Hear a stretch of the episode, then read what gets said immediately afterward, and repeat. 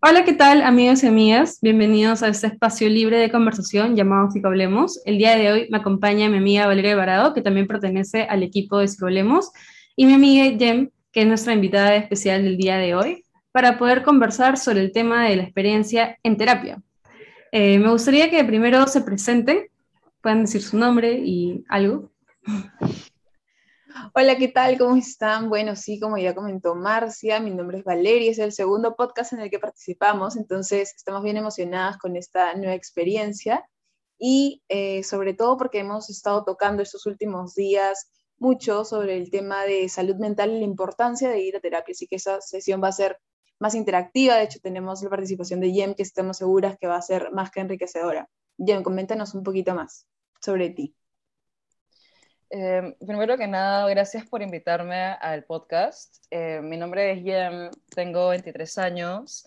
Eh, me dedico a hacer arte de diferentes ramas. hago visuales, hago música y pinto murales. Y bueno, eso es todo. Igual, gracias. De hecho, estamos bien emocionadas porque eres la primera invitada como que no estudia psicología, que no es psicólogo actualmente, entonces eso hace que de hecho este espacio sea como mucho más seguro todavía incluso para nosotras para poder compartir y para poder enriquecer ese podcast. Así que, dale Marcia, vamos con las preguntas. Sí, no, y también quería agregar eso, ¿no? De que a pesar de que, o sea, actualmente no estoy estudiando psicología, igual la experiencia que he tenido con ella, porque obviamente es una área que está inerte en absolutamente todos los ámbitos de nuestras vidas, nos va a dar una nueva perspectiva, ¿no? Y eso está bien chévere. Entonces, eh, para iniciar el podcast, quería preguntarles primero, eh, ¿cómo fue su primera experiencia en terapia? Eh, más o menos cuántos años tenían, ¿Qué fue, cuál fue su motivación, cómo quieren contarlo. no sé, empieza Valeria, fácil o... Sí, dale Valeria. ya, empiezo yo. Bueno, yo en verdad he ido varias veces a, a terapia desde chiquita, pero este, la primera vez que yo quise ir por mis propios medios, más o menos tenía 20. Este, de hecho, no me fue nada bien. Salí desilusionada. Dije, ya no quiero psicología, ya no quiero estudiar, ya no quiero mis sesiones. No. Porque no, no me gustó para nada la manera en cómo lo llevaba la psicóloga en ese momento. Este, pero nada, en verdad es un aprendizaje que uno va teniendo, ¿no? Es como cuando haces clic con un amigo, con una amiga, este, es exactamente igual. O sea, si es que algo no funciona, tienes que cambiarlo porque por ahí no va la relación. Entonces, eso me ha permitido de alguna manera como este, ir avanzando en ese proceso. Y sí, actualmente ya me siento súper libre con mi psicóloga y tengo un espacio seguro que tanto necesitaba. Jem, cuéntanos tú, ¿cómo fue tu experiencia? Eh, wow, mi experiencia con la psicología en general em, eh, ha sido bien fuerte porque desde chiquito, como a los cinco años, eh, fue la primera vez que conocí a una terapeuta. mis papás se habían divorciado y no sé, por algún motivo dijeron que, que, tenía que hacer como que ciertas prácticas para estar como, para sentirme como libre de expresar emociones. De ahí, a eso de los 13, Em, yo siempre tuve como muchos problemas en el colegio para adaptarme, para poder estudiar, para tener relaciones interpersonales como tranquilas. Y me chocó un montón, varios cambios de colegio. Entonces empecé con una psicóloga eh, que se llamaba Misha, que es súper linda y me enseñó un montón como temas educativos.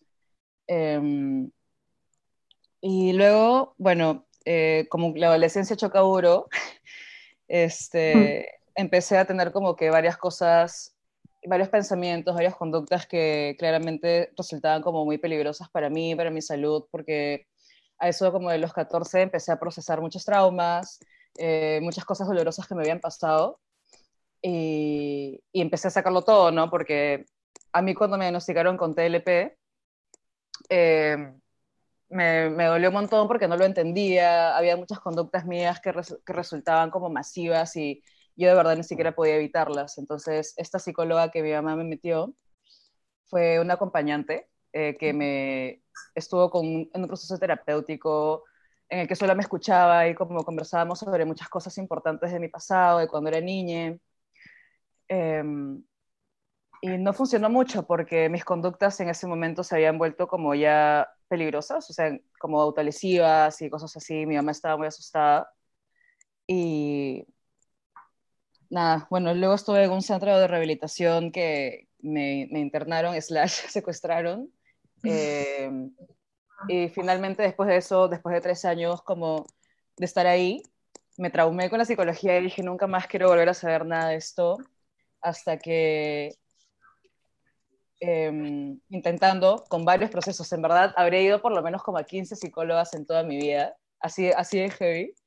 Um, sí, y, y, la última vez, me acuerdo, en el 2018 yo estaba ya en una etapa muy dolorosa, eh, había estado pasando por varias cosas y conocí a esta amiga que me habló sobre DBT. Eh, y me dijo, siento que esto como te gustaría un montón y te ayudaría y averígualo, averígualo y me avisas cómo te va.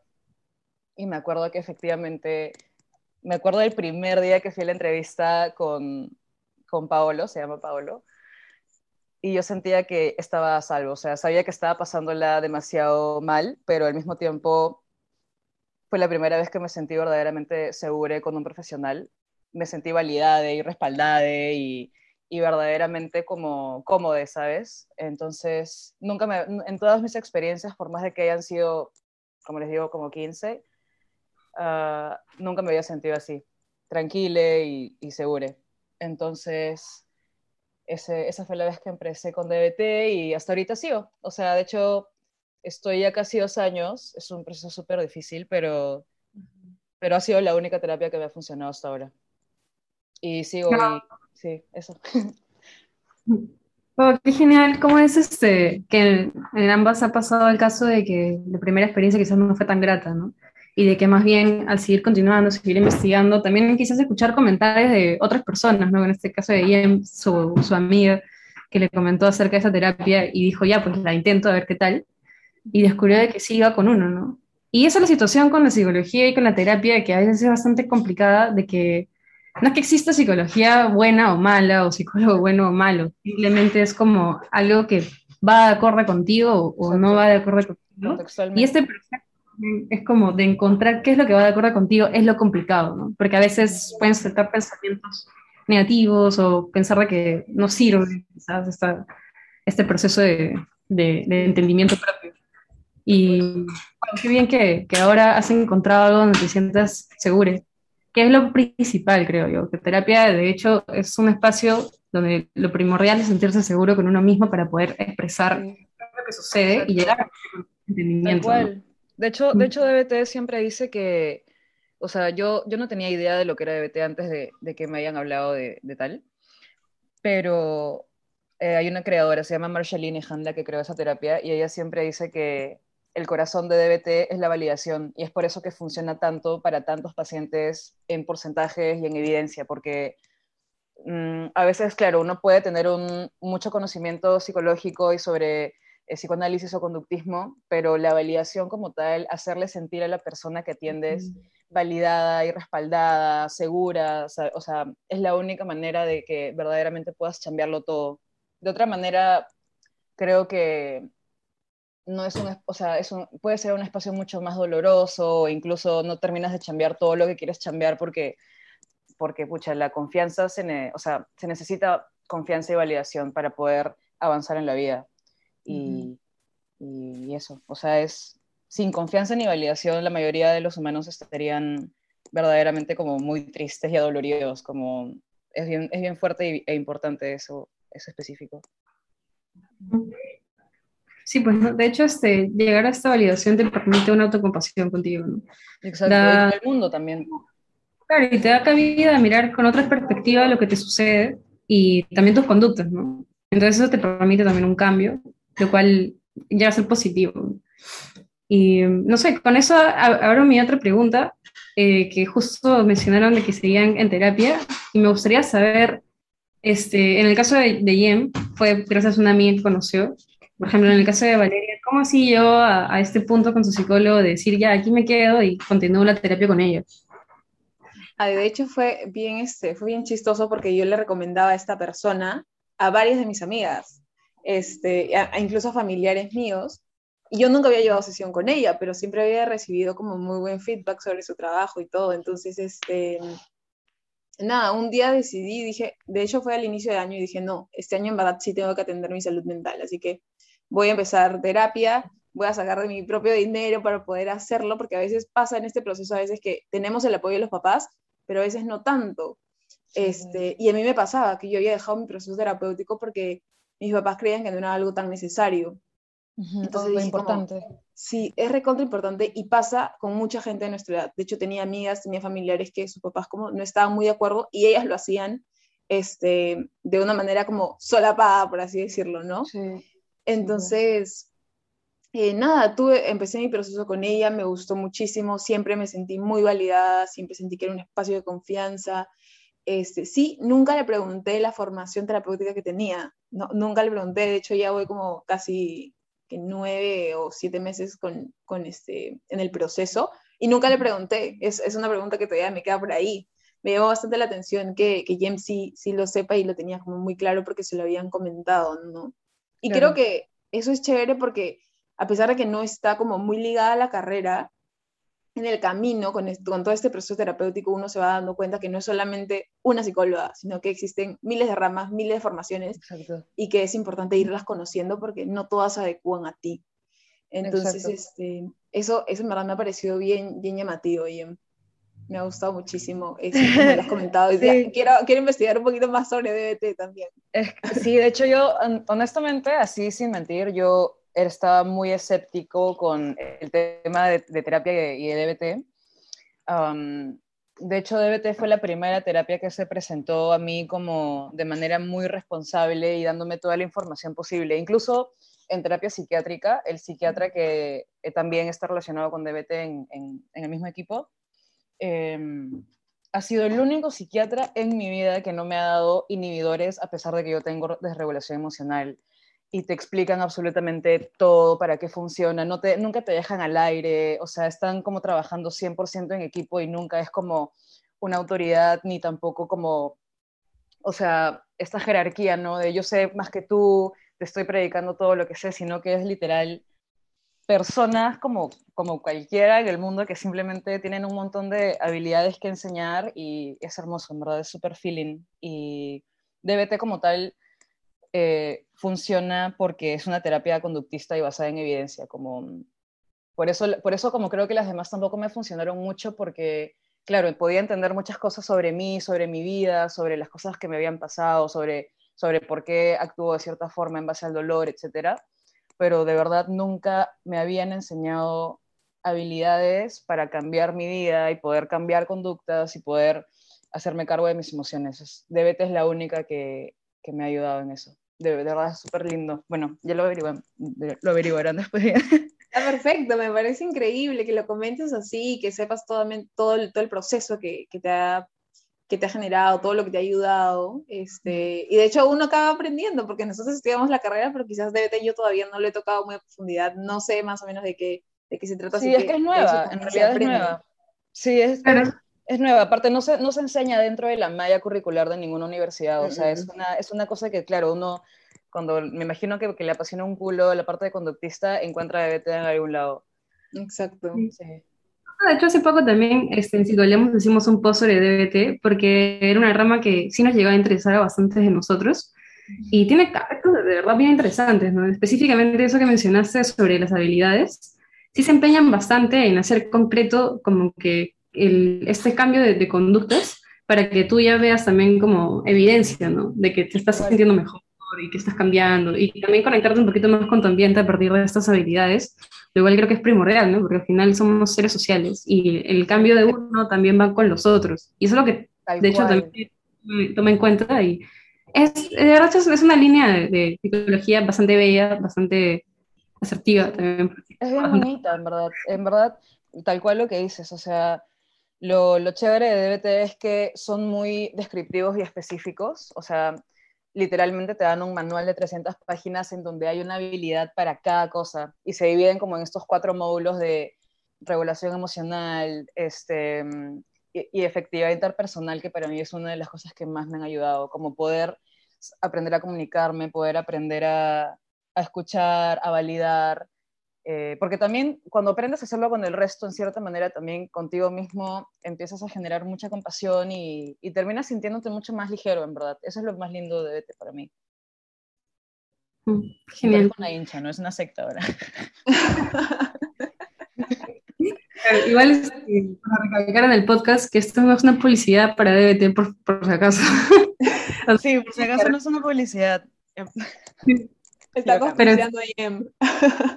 Igual, eso es- creo que es importante también que Yamaya lo, lo nombre de esta manera, porque así es también es como la pasión que uno debe tener con su proceso de terapia, ¿no? También es esta integración con uno mismo, de llevarlo tan adentro que estás tan orgulloso de pertenecer.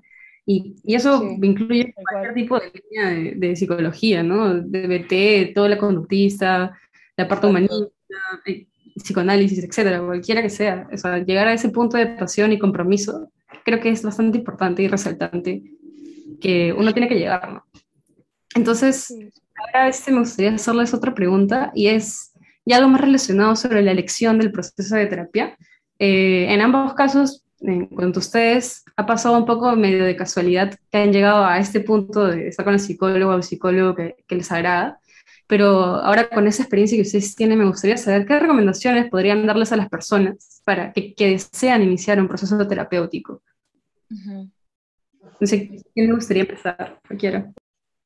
Eh, bueno, yo en verdad les recomendaría a todas las personas que nos están escuchando que no tengan miedo, que en este proceso en verdad uno se va conociendo un poco más, va siendo más autocompasivo consigo misma, se empieza a entender, a descubrir también, porque hay muchas cosas que te van a permitir acercarte un poco más a ti mismo, eh, a darte ese espacio que necesitas, a buscar ese bienestar en realidad.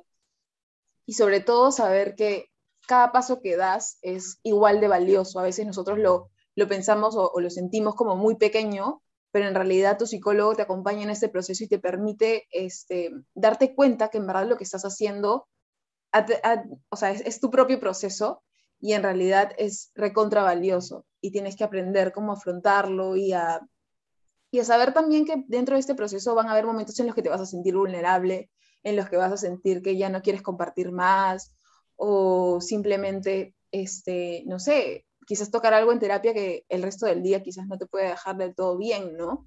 Pero es parte de, entonces hay que tener mucha paciencia con el proceso, hay que confiar también bastante en el psicólogo, pero sobre todo saber que con la persona con la que estás compartiendo este proceso terapéutico, tiene que ser alguien en verdad en que tú sientas que puedes confiar y, y en realidad que está como haciendo lo mejor por ti, ¿no? Trabajando poco a poco, porque a veces queremos que el proceso vaya- sea súper rápido y que al día siguiente se empiece a notar ya lo que, lo que vieron en sesión y en verdad no es así. Entonces hay que ser un poco más pacientes.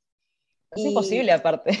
Sí, es es recon- es súper imposible, ¿verdad? Sí, Porque- no tiene Aquí- sentido, pues. sí, no, no tiene sentido. Todo tiene como que su momento, su espacio, su etapa. Entonces hay que ser un poco respetuosos en ese aspecto. Y, y nada, en verdad, como decía Jem al inicio del, del podcast, es súper importante que se le dé el espacio que necesita la salud mental. Así que si es que no está dentro de tus posibilidades ahorita este, asistir a un proceso terapéutico, de hecho tenemos un post en Psicohablemos en el que ponemos páginas que les pueden brindar este acompañamiento psicológico que necesitan de una manera gratuita o con tarifa social. Entonces, no hay que buscar excusas. Siempre es un buen momento de empezar un proceso terapéutico y sobre todo saber que todo esto va a generar un bienestar tanto en ti como en las personas que tienes a tu alrededor. Jem, ¿qué les recomendarías tú? Qué bonito eso de que den, den, den opciones, porque creo que es súper importante. De hecho, creo que una de las cosas que más me molestan sobre, sobre mi país es que la salud mental está súper desvalorada y, y no le están poniendo la prioridad de vida. Eh, me molesta un montón que socialmente solamente las personas que tienen la posibilidad económica de tratarse la tengan. O sea, es igual que, las, que la salud física, es como, a veces uno está con un montón de malestar, como cuando tienes un dolor de panza o tienes una apendicitis, y de verdad hay momentos Ujú. de mucha emergencia emocional y la sociedad simplemente dijo, esto no es tan importante, no necesariamente todo el mundo tiene que tener un tratamiento terapéutico. Todo el mundo tiene un montón de cosas que observar y, y un montón de cosas que cambiar, porque para eso estamos, ¿no? O sea, finalmente la experiencia humana es un constante aprendizaje y me molesta un montón eso. En fin, este, yo creo que mis, mi consejo am, sería... ¿Se escuchan esas voces? Sí. No. Em, yo creo que mi consejo principal sería em, que sepan, a ver, depende muchísimo también qué es lo que estén buscando, ¿no? Porque creo que los procesos terapéuticos también están como muy contextualizados en qué cosa desea trabajar la persona. Entonces, mm, lo primero que yo recomendaría, de como digamos que de manera teórica, es que googleen o, traten de aprender las diferentes ramas de psicología y sepan con cuál se sentirían más identificadas. Por ejemplo, creo que el psicoanálisis le ayuda a muchas personas para poder recapacitar sobre ciertos traumas o observar ciertos momentos dolorosos en la vida o entender cosas que uno no, no puede entender, ¿me entiende? Eh, también está esta rama conductista que para mí es la mejor porque es la que finalmente te ayuda a generar nuevos recursos, nuevos patrones de conducta, nuevas maneras de em, eh, actuar en base a nuestras emociones. Eh, y eso, o sea, primero que nada es averiguar cuáles son las diferentes maneras de abordar un proceso terapéutico y ver con cuál uno se siente más cómodo, cómodo. Y eso sería lo primero. y bueno, en, parte como consejo personal, eh, sí, como lo primero que diría es algo muy parecido a lo que dijo Valeria, como esta, esta parte como de ser muy paciente, de entender que de, de aquí a seis meses vamos a notar apenas un porcentaje mínimo de lo que hemos avanzado porque así funciona. O sea, es como, al menos en mi caso que tengo 23, han sido 21 años de mi vida sin ningún tipo de, o sea, ninguna otra manera de aprender cosas ni de lidiar con cosas. Entonces, son 21 años de aprendizajes y de cosas que tengo adentro que claramente no voy a poder sacar nunca, eh, pero sí puedo aprender nuevas cosas, ¿no? Y eso toma mucho tiempo. Entonces, este proceso toma de verdad un montón de esfuerzo, un montón de dolor y que claramente no es como que tampoco algo lindo, porque también un montón de personas piensan que terapia solo se trata como de avanzar un montón y avanzar un montón y entender un montón de cosas, pero muchas veces también saber lo importante que es pasar por esa partecita de, fuego, porque finalmente sales a, a, un lugar a sentirte pleno, ¿no?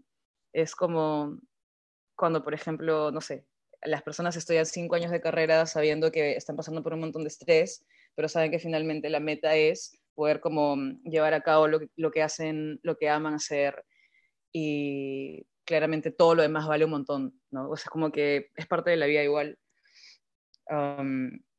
y nada, eso, o sea, recomendaría que sepan sobre información, tipo, puedan informarse verdaderamente sobre qué trata el, el, tipo de tratamiento y al mismo tiempo esta parte como de autocompasión y mucha paciencia y tolerancia, que son cosas que realmente nunca nos enseñan, o sea, nadie te enseña a a sentirte paciente contigo mismo o a tenerle paciencia a los procesos que uno lleva, ¿no?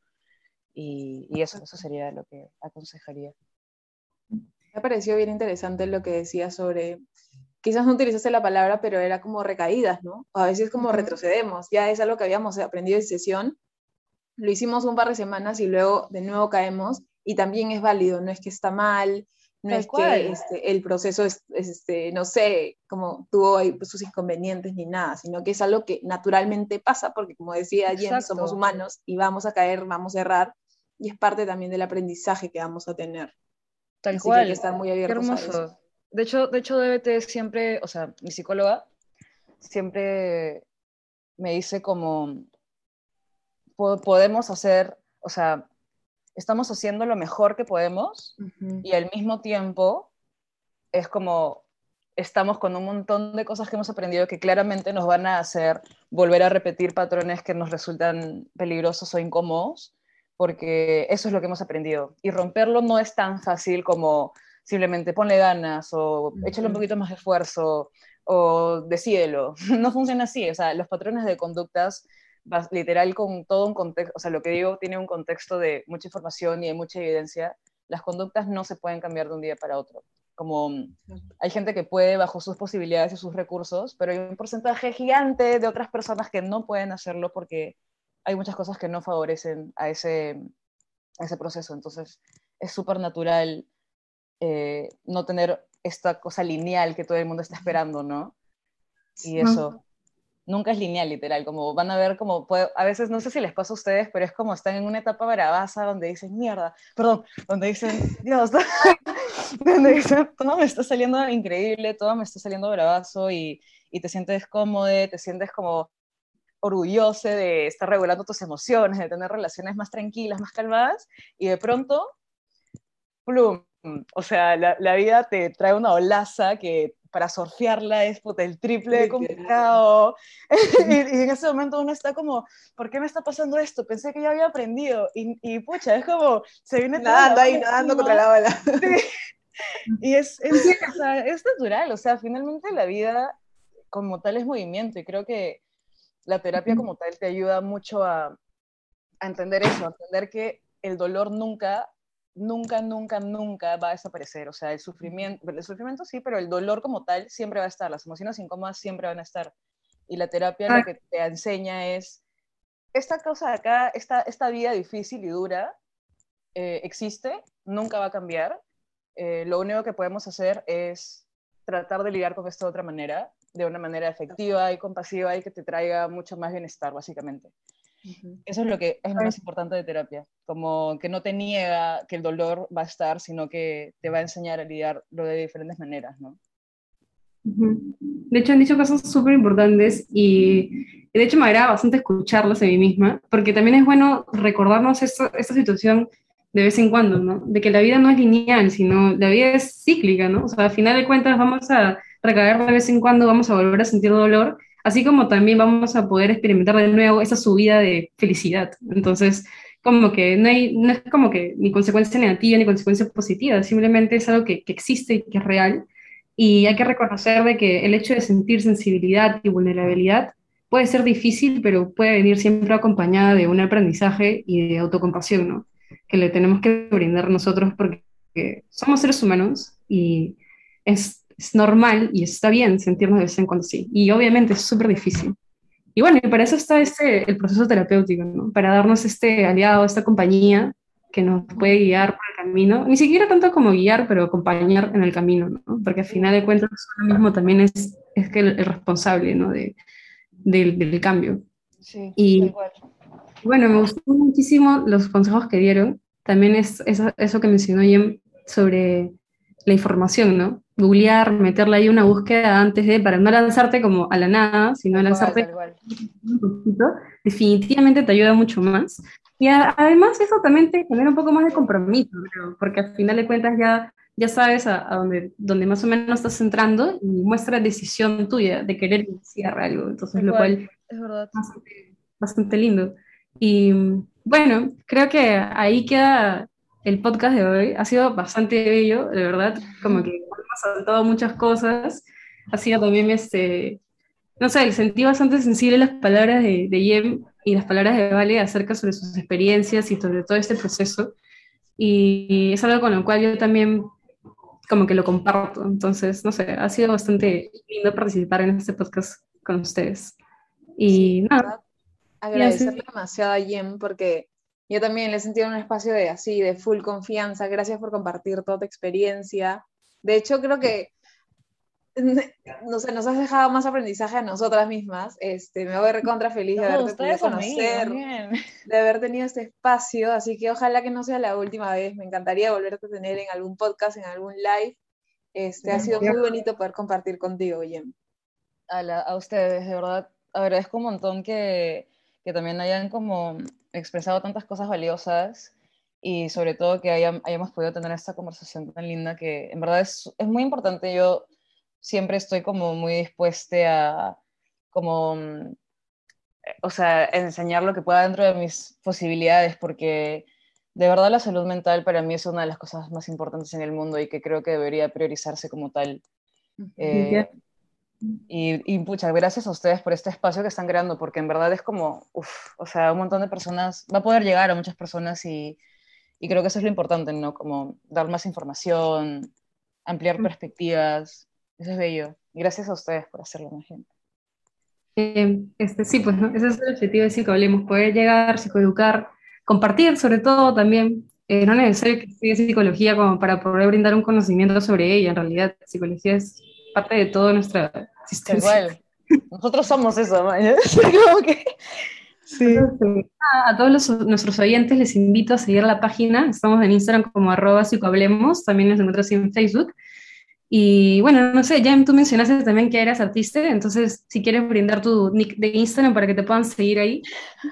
Amo. Eh, mi nick de Instagram es hierba mimosa, con H-I-E-R-B-A. Así que sigan. Mentira, eso no es horrendo.